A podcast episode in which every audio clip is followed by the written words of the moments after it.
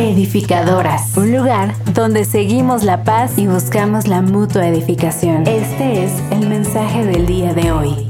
Ahora vamos a seguir en ese mismo tenor de lo que Pablo está hablando, que es esta unidad que no es posible sino a través de la humildad, a través de la humillación del yo.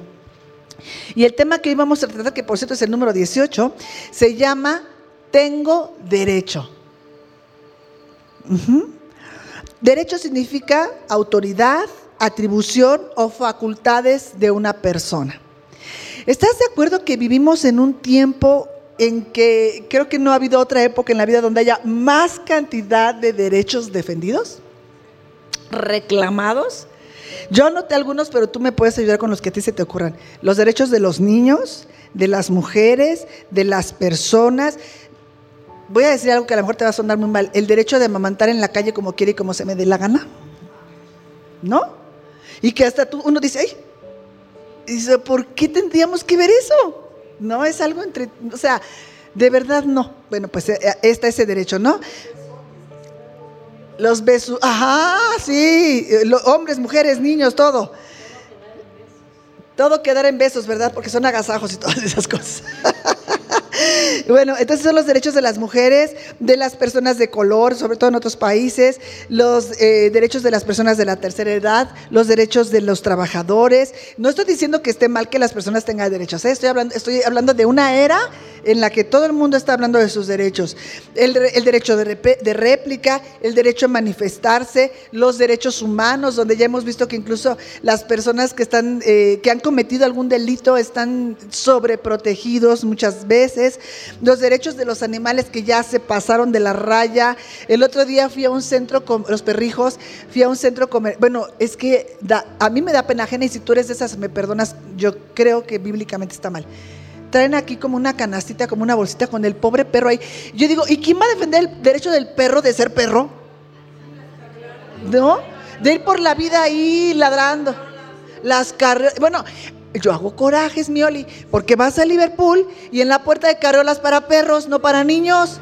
Digo, pueden amar a sus mascotas, pero hay un límite. Es un perro es un perro, ¿verdad? Entonces, eh, bueno, eh, eh, hemos caído en una exageración tremenda. Entonces también hay derechos políticos y nosotros diríamos si hay derecho de venganza, ¿cómo no? Claro que hay derecho de venganza. Y dime qué otros derechos tenemos. Del aborto, de los gays. Pero así ya vamos a un plano más mío. yo tengo derecho a que me trates bien a que me contestes bien. Tengo derecho a que te levantes cuando yo entro. ¿Qué, qué, derecho? ¿Eh? Que me compres lo que yo quiero, claro. ¿Qué otros derechos tenemos? Tengo derecho a que me ames.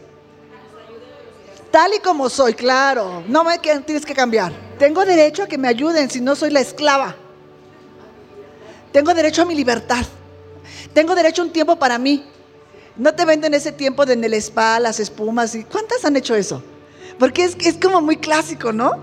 Que te dicen, tienes que tomarte un tiempo para ti y te, y te muestran una idea en una tina con una copa de vino y un chonco así que les queda precioso que a mí nunca me ha quedado y este y con una mucha espuma y, y, la copa de vino y el radio y, te dicen toma un tiempo para ti ¿quién? ¿aquí quién? La, la neta pero tienes derecho pero tienes derecho ajá entonces, bueno, nos hablan de muchos, muchos derechos.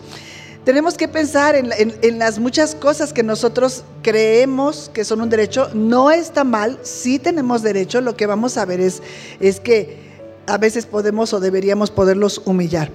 Hay una revista que publicó que la sociedad está loca por las demandas, es decir, por el reclamo de derechos legales que la sociedad está haciendo.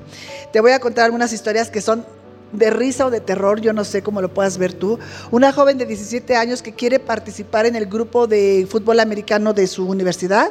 La universidad le dice no, porque pues no.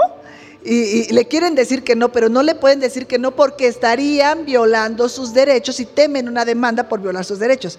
Entonces la dejan participar en el, en el equipo de fútbol y el primer día, ese día se lastima, eh, se rompe un pie o lo que tú quieras y entonces los papás demandan a la escuela por 1.5 millones de dólares por no haber advertido que los, de los riesgos inherentes del deporte.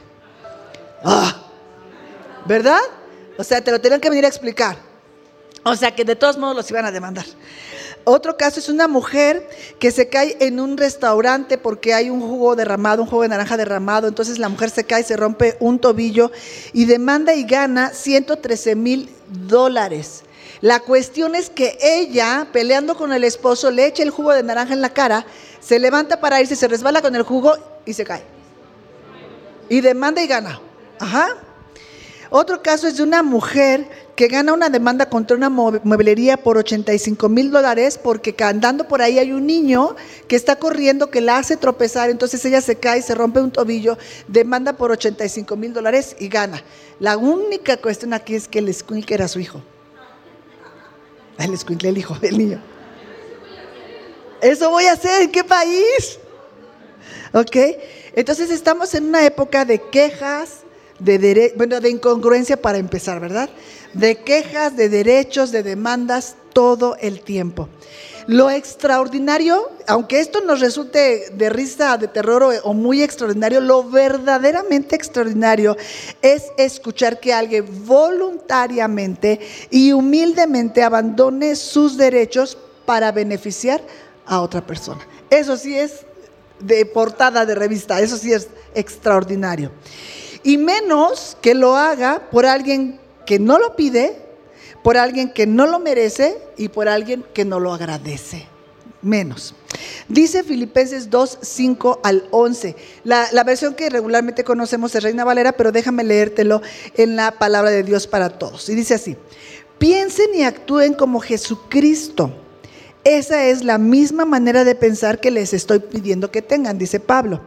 Él era como Dios en todo sentido, pero no se aprovechó de ser igual a Dios, al contrario. Él se quitó ese honor, aceptó hacerse un siervo y nacer como un ser humano. Al vivir como hombre se humilló a sí mismo y fue obediente hasta el extremo de morir en la cruz. Por eso Dios le dio el más alto honor y el nombre que está sobre todos los nombres, para que se arrodillen ante Jesús todos los que están en el cielo, en la tierra y debajo de la tierra, y para que todos reconozcan que Jesús es el Señor, dando así honra a Dios Padre. Este, esto que acabamos de leer, creo que podríamos pasar años estudiándolo. Esto es teología, esto es algo tan sublime, tan rico, tan complejo, tan profundo, que lo podríamos ver como un iceberg al que hoy le vamos a dar una raspadita. No, porque quiero decirte, no, no vamos a ver esto, esto es algo sobrenatural, esto es algo más allá de lo que hoy, hoy y por mucho tiempo podríamos ver. Pero le vamos a dar una raspadita solamente a esto, porque cada frase podría ser un estudio completo y no tocar todavía la centralidad del asunto. Vamos a ver, Pablo realmente no estaba tratando de hacer un estudio teológico. El punto central de Pablo al escribir esto es que él está hablando de una lección de humildad, es lo que él realmente quiere transmitir. Y él está continuando lo que ya viene hablando en el versículo 3 y 4, en donde dice, nada hagáis por contienda y vanagloria, antes bien con humildad, estimando cada uno a los demás como superiores a sí mismo. Sí, cómo no. Todos los demás superiores a ti mismo. Entonces dice, no mirando cada uno por lo suyo propio, sino cada uno también mirando por lo de los demás. Pablo está diciendo, vivan en armonía. ¿Se acuerdan que hablamos de una sinfónica en que cada quien tiene un instrumento, pero todos tocamos una misma canción? Dice, vivan en armonía, dejen los deseos egoístas, dejen el orgullo, dejen el deseo de ser el centro de atención y dejen sus derechos. Es lo que Pablo está proponiendo. Pablo entonces está presentando a Jesucristo como el más alto argumento y la más grande evidencia sobre y contra el egoísmo. Jesucristo. Es el mayor ejemplo de gracia y el mayor ejemplo de humildad. Cristo no solamente se negó a reclamar sus derechos, sino que él mismo los entregó para salvarnos. Además decirte, no es que salvó una monada de gente, no es que estábamos, yo, yo, a mí, por favor, sálvame a mí, ¿no? Como cuando, ah, ¿se acuerdan que venía el profeta y que todo el mundo quería estar adelante para ver si lo tocaba? No, no, no, nadie estaba haciendo con Jesús eso. Nadie estaba tomando en cuenta ni, ni, ni atesorando lo que él estaba haciendo. Sin embargo, él mismo se entregó para salvar a sus enemigos. Pecadores que éramos, enemigos de Dios, él se entregó para salvarnos. Él en cosas que son un misterio y difícil de comprender para la mente natural, agregó a su divinidad humanidad. Es decir, que él sintió hambre, sintió sueño, sintió dolor, sintió cansancio, sintió calor, sintió frío. A su divinidad él le agregó humanidad. Es decir, eh, eso es humillarse. El primer paso de humillación es que estás en el cielo, y bajas a la tierra. Eso ya fue descender. Pero aparte, te metes en un cuerpo que te limita. En el cuerpo de Jesús, Cristo se encarna en el cuerpo de Jesús y es un cuerpo que lo limita. Solamente eh, podía estar donde Jesús estuviera y podía sentir lo que Jesús sentía. Eso es la más grande de las humillaciones. Del cielo a la tierra es el primer paso de muchos pasos descendientes, es decir, muchos pasos de humillación que tuvo el Señor Jesucristo. ¿Qué derechos entregó? ¿Qué derechos son los que Él entregó? ¿Y a qué renunció? Y esto tienes que escribirlo en grande voluntariamente. Fue voluntario. No hubo, no le hicieron manita de puerco. El versículo 6 dice, siendo en forma de Dios, no estimó el ser igual a Dios como cosa a que aferrarse. Es decir, que él renunció al derecho de vivir como Dios, de vivir como rey, de vivir como el Señor del universo. Él renunció a ese derecho. para entender un poco más esto y poniendo un ejemplo que es muy burdo, por favor, sábete lo que es muy burdo. Imagínate que, hemos visto historias de esas, ¿no? Que hay un rey, el gran rey del gran país, donde todo, tiene muchos súbditos, donde es una persona que vive con todos los privilegios habidos y por haber, y un día se disfraza y sale de palacio se disfraza de cualquier persona, se disfraza de, esclavo, de sirviente, de, una persona de a pie, ¿verdad? Y sale a la calle. Y ahí donde toda la gente, cuando lo ves, ¿se has visto esas películas que ni los ven? Que, que se oye el ruido de que ahí viene el rey y se agachan y se voltean porque no tienen derecho a verlo.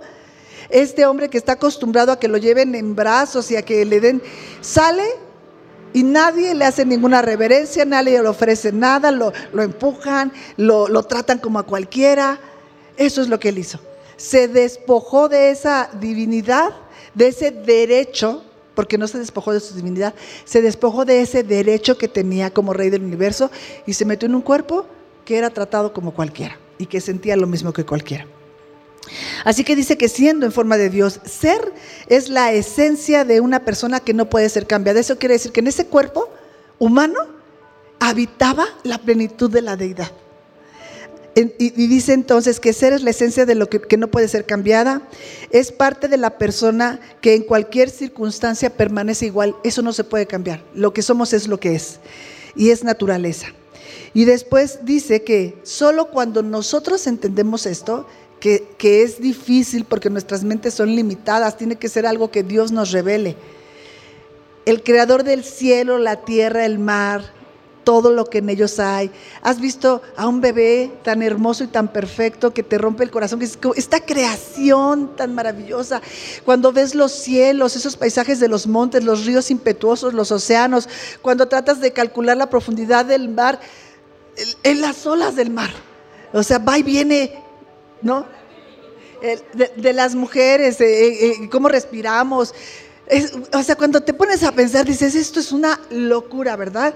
Entonces, solo cuando entiendes esto, que aquel que pensó todas estas cosas, que las creó, que nos las dio, él se negó a esa naturaleza. Él la humilló, él la dejó atrás.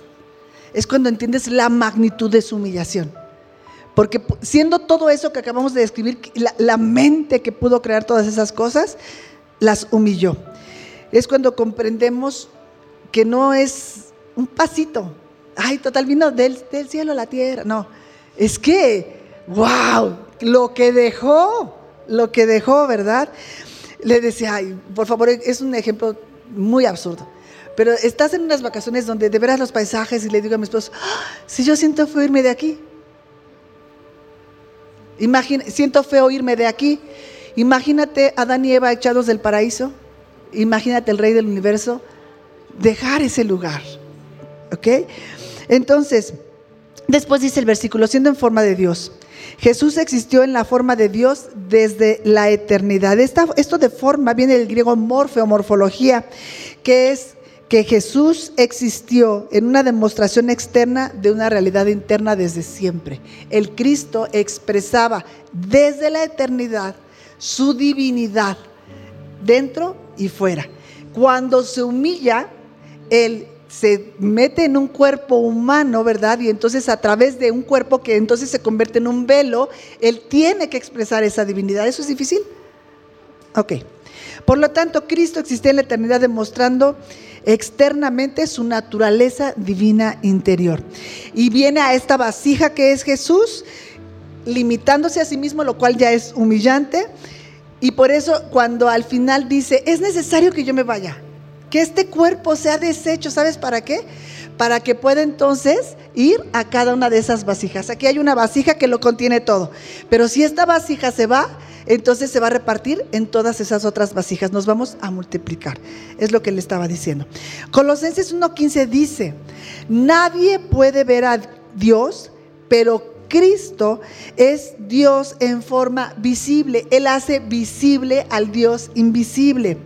Él existe desde antes de la creación y, es el supremo Señor o primogénito de toda ella. Es decir, Él es el primogénito de toda creación.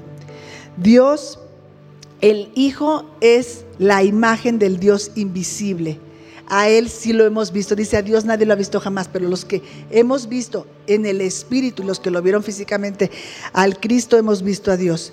Él, él, es el primogénito de la creación. ¿Qué quiere decir el primogénito de la creación? Primero, dice ahí que es antes que todas las cosas. Antes de todo lo creado, Él estaba, Él fue lo primero, Él es preeminente sobre todo, pero además primogénito, Él es el prototipo. Él es la vasija prototipo de la cual venimos todas las otras vasijas. Ajá. Es el modelo, es el molde, eso es el prototipo.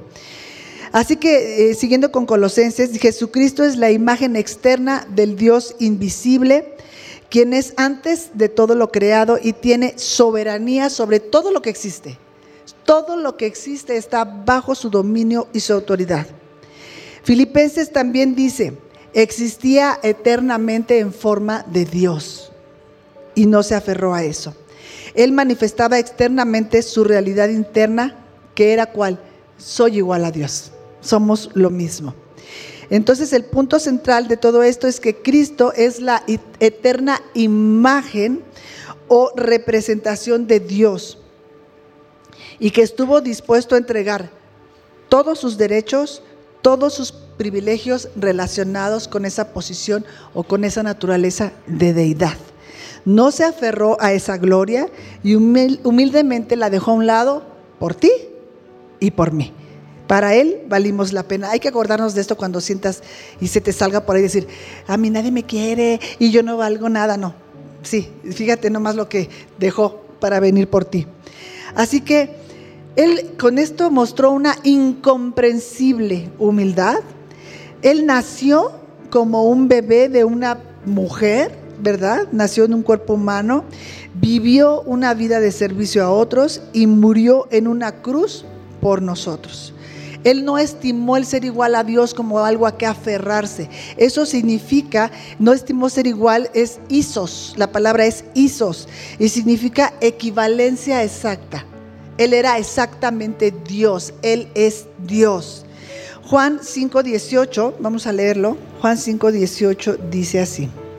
Bueno, el 17 dice, Jesús le respondió, mi padre hasta ahora trabaja y yo trabajo. El 18 dice, por eso los judíos aún más procuraban matarle, porque no solo quebrantaba el día de reposo, sino que también decía que Dios era su propio Padre, haciéndose isos, haciéndose equivalente o haciéndose igual a Dios.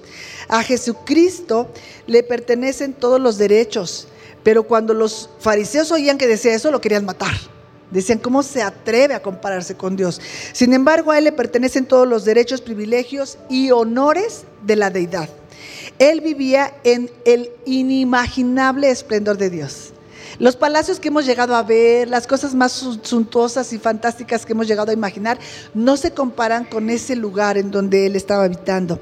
En ese lugar él tenía los mismos derechos que el Padre. Literalmente entregó su posición favorecida y con humildad ya dijimos, descendió del cielo a la tierra. Hay una canción que dice, dejaste el trono para mostrarnos la luz de tu trono a la cruz y mi deuda pagar de la cruz a la muerte a tu trono, tu nombre levantaré. Bueno, él dejó literalmente ese trono, entregó su posición favorecida y con humildad él descendió. ¿Qué dijimos? Del cielo a la tierra. Después, ya en la tierra, porque podría haberse quedado como un espíritu, ¿verdad? Pero para podernos rescatar tenía que meterse del cuerpo de un hombre. Pero yo no sé tú, eh, creo que lo anoté más adelante. ¿Sabes qué, papá? Voy a tener que ir por ellos. Vamos a ir a rescatarlos. Voy a ir en el cuerpo de un hombre. ¿Qué te parece si voy en el cuerpo de un este, emperador romano? De un rey de un empresario para que las pueda todas, para que a todos me los traiga yo. Yo, no, yo hubiera escogido algo así. Hubiera creído que eso me daba como más este, posibilidades de hacer algo bueno, ¿no? El simple hecho, ¿se acuerdan de Pablo? Que decía, a mí no me puedes azotar, no me puedes golpear y tampoco me podrías crucificar. ¿Por qué? Porque soy ciudadano romano. Así que, mira, pa, no más con que nazca romano no me van a poder crucificar. ¿No? ¿Qué tal que voy como un César? Y, ahí agarramos parejo y los acabamos a todos. No, del cielo a la tierra, de la tierra a Jesús. A un hombre que nace de una virgen que tiene un papá pobre, que se llama José, que, papá papá no era, porque él no era hijo de José. Por lo tanto, nace crece con un estigma de que su papá no era su papá, nace rechazado, la gente que lo veía decía, esa María, quién sabe qué cosa rara, ese José es bien tonto, y tú eres un, les llamaban de una manera, un bastardo, un bastardo, o sea, se humilló, ¿verdad? Aunque se me hubiera dado una familia completa, pero no se podía por aquello de la naturaleza. Y bueno, entonces del cielo a la tierra, después a un hombre y el hombre pobre y, y todas estas cosas. Bueno, y además, siervo saldrá algo bueno. ¿No? Y, además viene y desciende a la forma de siervo. No se aferró a nada. Él abrió las manos para soltar todos sus privilegios reales. En el versículo 7 dice que se despojó de sí mismo. Significa que se vació que se privó de hacer uso de algo. Despojarse es que te privas de hacer el uso de algo. Se despojó de sí mismo, se despojó de hacer uso de sus privilegios divinos. Versículo 7, Filipenses 2.7. Autorrenunció a utilizar lo que tenía como una ventaja. Y esto lo vemos claramente porque hizo muchos milagros cuando estuvo aquí en la tierra, pero ninguno de esos milagros fue para favorecerse a él mismo. Todos fueron para los demás. Todos fueron para los demás. Siempre beneficiaba a otros. Es que, perdóname por mis ejemplos que son de lo más absurdos, pero cuando vas en el coche y tú te formaste a la salida y llega un gandalla y quiere entrar, fórmate, hijo. No, es mi derecho que yo vengo formada. No quiere decir que, no, o sea, el ejemplo sé que es absurdo, pero, pero son cosas así, ¿no? Si, si, si vas a un centro comercial y hay dos o tres lugares que están cerca de la puerta y si no tienes que estacionarte lejos y caminar, dices que caminen los otros. Y tú te estacionas cerca, ¿o no? ¿Verdad? Eh, o, sea, si si estás en tu casa, yo te aseguro que si tú estás en tu casa y se te cae algo, el agua, un papel, ¿qué haces? No me contestes. Estás en el centro comercial, en la calle. ¿Qué lo levante otro? Me hago la que no vi. Luego pisas un chicle y por eso, ¿eh? Pero ¿estás de acuerdo que no pensamos en los demás? Primero que, más que en nosotros. Entonces él se despojó.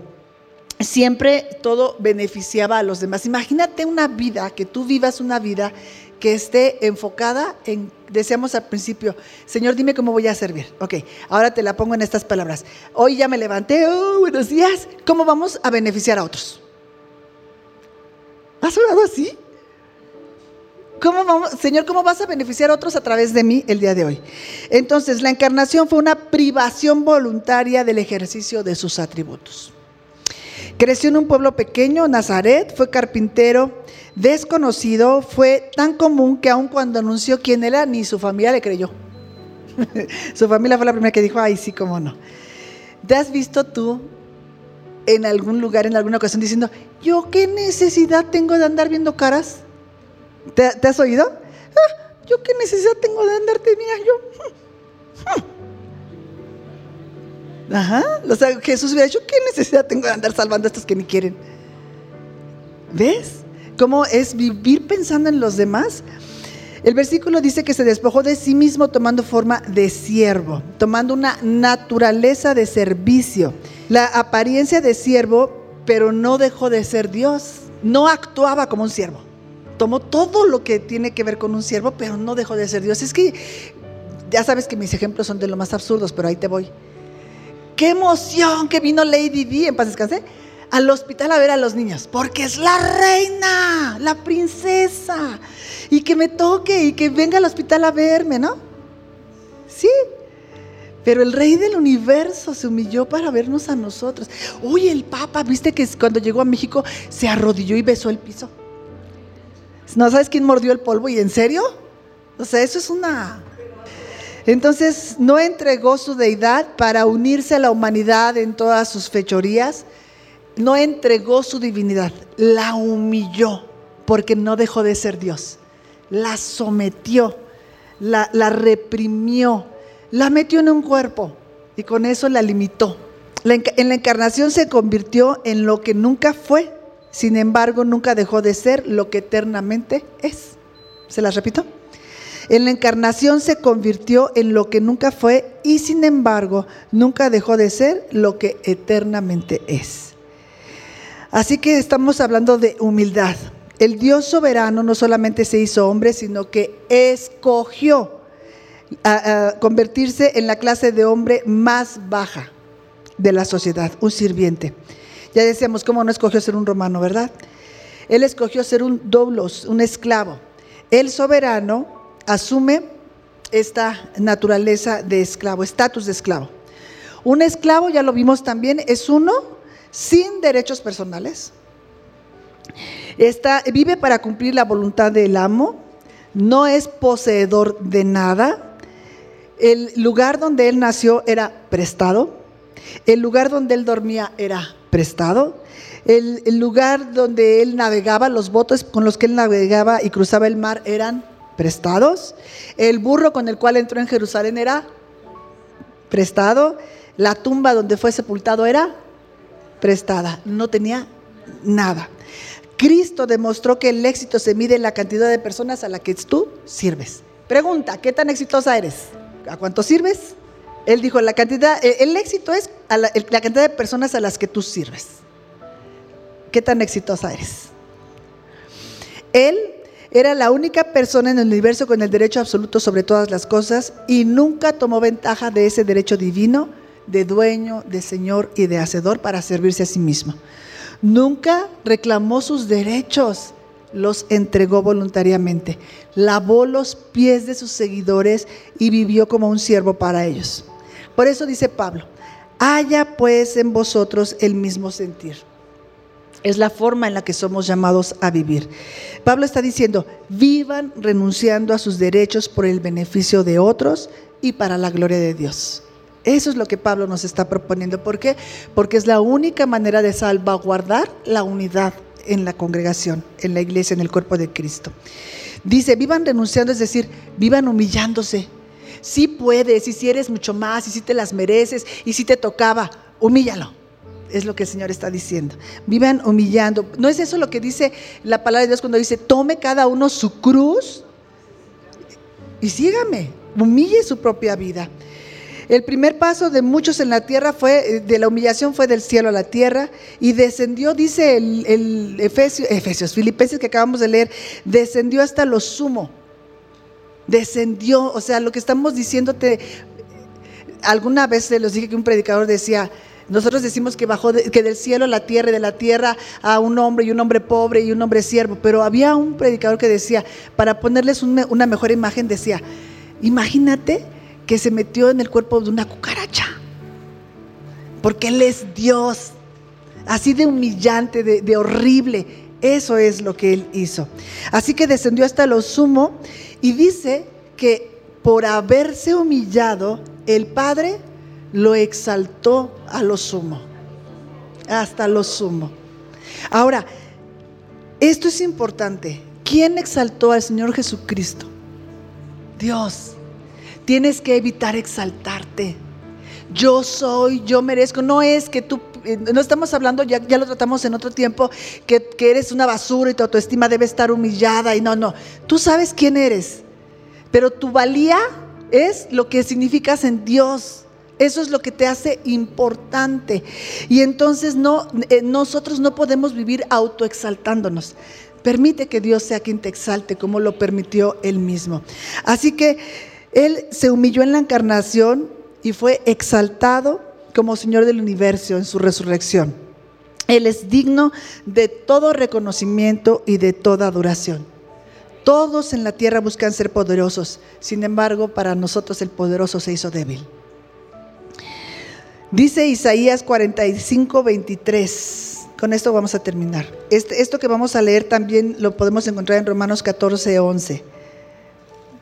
Dice, el Señor dice, por mí mismo hice juramento, de mi boca salió palabra en justicia y no será revocada, que a mí se doblará toda rodilla y jurará toda lengua.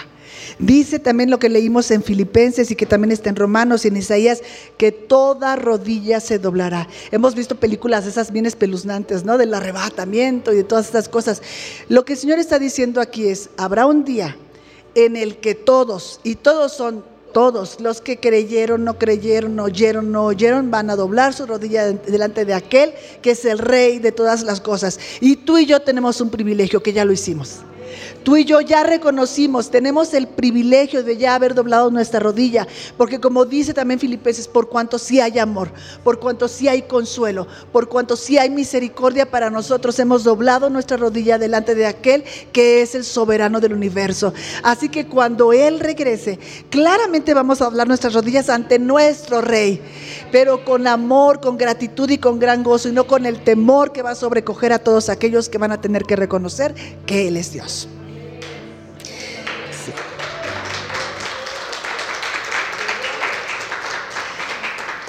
Para terminar, déjame decirte que dice Juan 1.12, a los que le recibieron, a los que creen en su nombre, les dio el derecho de ser llamados hijos de Dios. Pero te voy a decir, te la voy a parafrasar y también tienes que decir, ¿eh? Más a los que le recibieron, a los que creen en su nombre, les dio el derecho de humillarse. Porque eso es lo que hizo el Hijo de Dios tienes el derecho de humillarte, ¿ok? Y de vivir para otros, porque así es como vivió tu Señor, sirviendo a otros, ¿ok? Bueno, pues llegamos, llegamos al final. Vamos a orar. Precioso Dios, Padre bueno, gracias porque eres increíblemente bueno, fiel, porque nos persigues con tu dulce amor, porque cosas que son tan antinaturales, pueden ser bien recibidas por un corazón, Señor, que reconoce que te pertenece. Enséñanos, Dios, a orar así como hemos dicho esta mañana. Señor, ¿cómo me humillo? Señor, ¿cómo sirvo? Señor, ¿cómo mi vida puede ser de servicio a tu reino? ¿Cómo puedo, Señor, ser de bendición para personas que están cerca de mí? ¿Cómo puedo despojarme? ¿Cómo puedo dejar de esperar que me sirvan y comenzar a buscar oportunidades para servir a otros, Dios? Que esta actitud que tuvo Cristo sea en cada uno de nosotros para que, como dijo Pablo, Señor, desde aquellos tiempos, la iglesia ya estaba bajo amenaza de división, para que no sea en nuestra generación ni en ninguna otra que perdamos la unidad que solamente es posible en la humildad. Nos humillamos, nos despojamos, nos vaciamos de nuestros derechos que nunca se compararán con los tuyos. Hoy entendemos que el que nos des potestad de ser llamados hijos de Dios nos da también la responsabilidad de vivir en humillación, porque así es como tu hijo vivió a favor de nosotros. Te damos muchas gracias por la vida de cada persona en este lugar. Que esta palabra, Señor, caiga en buena tierra y rinda mucho fruto, Señor, para tu gloria. En el nombre de Jesús. Amén. Recuerda que tenemos una cita todos los jueves. Edificadoras de Tierra Nueva. Te esperamos en Avenida División del Norte 4344, sexto piso, a las 10.30 de la mañana.